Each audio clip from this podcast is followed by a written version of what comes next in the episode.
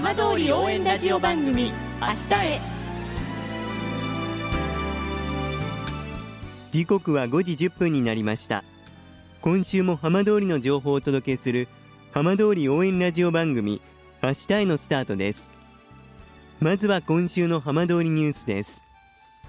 いわき市の夏の風物詩いわき踊りが8日 JR いわき駅前大通りで3年ぶりに繰り広げられました。踊り手にドンワッセの掛け声が禁止されるなど参加者が新型コロナウイルス感染防止を徹底しながら踊り流しました。さて毎週土曜日のこの時間は浜通りのさまざまな話題をお伝えしていく15分間。震災と原発事故から11年。ふるさとを盛り上げよう。笑顔や元気を届けようと頑張る浜通りの皆さんの声。浜通りの動きにフォーカスしていきます。お相手は森本洋平です。どうぞお付き合いください。浜通り応援ラジオ番組明日へ。この番組はバッテリーテクノロジーでもっと自由な未来へ東洋システムがお送りします。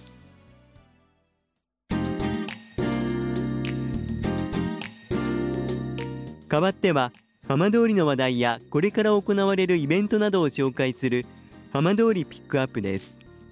相馬市では地震の応急補修で使われたブルーシートを再利用したある取り組みが行われています。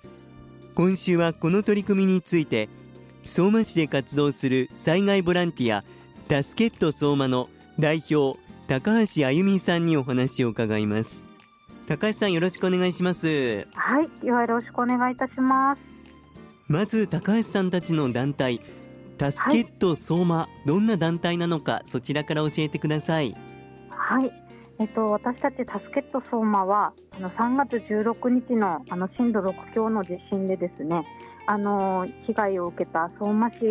で地元のメンバーとか団体を主体として、えー、住民の方々の災害ニーズに応じて屋根の応急処置ですとか災害ごみの搬出っていうところをあの支援をずっとこの3か月4か月ですねしてまいりました。はい。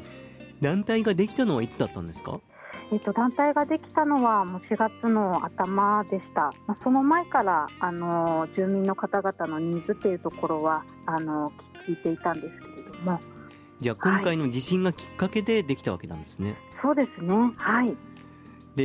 さまざまな取り組みされている中で、はい、あのブルーシートを再利用するというこちらの取り組み力を入れていると伺ったんですがこれはどんなふうに再利用されるものなんですか、はい、そうですね。えっと、我々があの屋根の応急処置であのやっていたときに、まあ、たくさんのこうブルーシートがあの出たんですね。まあ、住民の方々がこう家を守ってくれたこうブルーシートを応急処置の時に剥がすんですけれども、はい、えっと、それをですね、あのバッグという形トートバッグという形で、まあ、リメイクこう生まれ変わらせようというようなあのことを考えています。これどうしてそんなふうに思いつかれたんですか？そうですね、はい。あのー、まあ、屋根の応急処置をしているときに、あのー、まあ、たくさんのやっぱブルーシートが出てですねあの今、相馬市ではあの屋根のあの本格修理をやっているお宅がまだまだあの少なくてですね、まあ、これからもたくさんあのブルーシートがまあ出るだろうっていうところを、まあ、なんとかできないかなというところとあとはまあ相馬の復興っていうのはまだまだこう時間がかかるなと思った時に、まあ、中長期的な視点でこう支えるあの仕組み取り組みっていうのが必要だろうなっていうところをあの思って、えー、始めたいなと思いました。この取り組み市民の皆さんにお話になった時はどんな反応を返ってきましたか？そうですねあのすごくいいですねっていうようなあの声もありましたしあとはあのタスケット相馬にあのすごくお世話になったので今度は私がこうタスケットのさんの力になりたいですっていうようなあの声もあの住民の方からいただきました。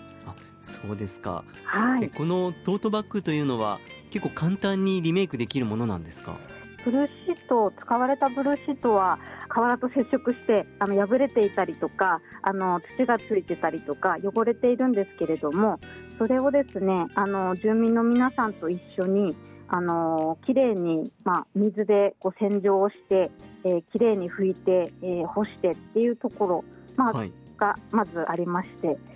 でそこから、あの構成会社さんの方に、えー、依頼をして、えー、ブルーシートにこう生まれ変わらせるというようなこう工程になります。このブルーシートの洗浄の作業がつい最近あったということなんですけど、はい、その当日の様子はどんな感じだったんですか？はい。えーと、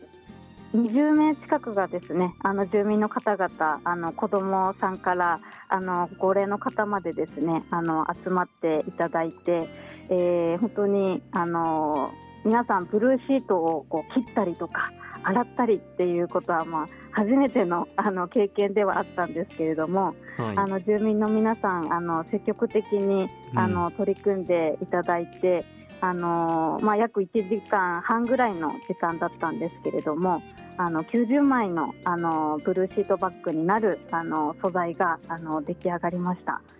このバッグの第1弾というのはいつ頃出来上がる予定なんですか？はい、えっと、まず第一弾としてはですねあの9月上旬にはあの出来上がる予定でして、えー、こちらはあの熊本とこう相馬のこうコラボバッグということであの第一弾はまずはあの作っていきたいなと考えてます。はい、これ実際にこうどういう場所で販売されるんですか？はい、えっとこちら第一弾のあの販売においては。あの熊本であの相馬とつながろうというイベントが行われるんですけれども、えっと、そちらでのあの販売という形になります。はい、じゃ今後は県内での販売もあったりするんでしょうか？はいそうですね。あの今後はあのまあ、相馬のオリジナルバッグをですねあの制作する予定で、えー、県内であの買えるようにあのしていきたいと思ってます。これから高橋さんこの相馬でこうボランティアの活動としてはこう何かこんなことをやっていきたいなとかこんなことをする必要があるのかなとか今感じていらっしゃるところはいかがですか？はいそうですね。えっと、まだまだあの相馬の復興時間かかるんですけれども、あのー、まあ、不安に思っていらっしゃる方とかあとはこの地震でそのこの相馬とか地域を離れざるを得なくなった方々っていうのがあのいらっしゃいますので、はい、まあ、一つはあのブルーシートバッグをあの作る縫う過程もあの地元の方々とこう、まあ、作るっていうことができるとまあ、人々がこう集ってあの、まあ、つながりを作る機会っていうところもあの生まれるのかなということを考えてます。じゃあどんどん市民の皆さん巻き込んでっていう感じですかね。そうですね。そのようにぜひしていきたいと思ってます。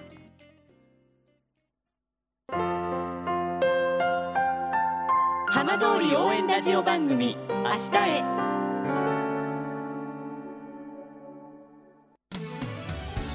浜通りの情報たっぷりでお送りしてきました。浜通り応援ラジオ番組明日へ。放送した内容は一部を除きポッドキャストでもお聞きいただけます。ラジオ福島のホームページからぜひチェックしてみてください。この番組はバッテリーテクノロジーでもっと自由な未来へ東洋システムがお送りしました。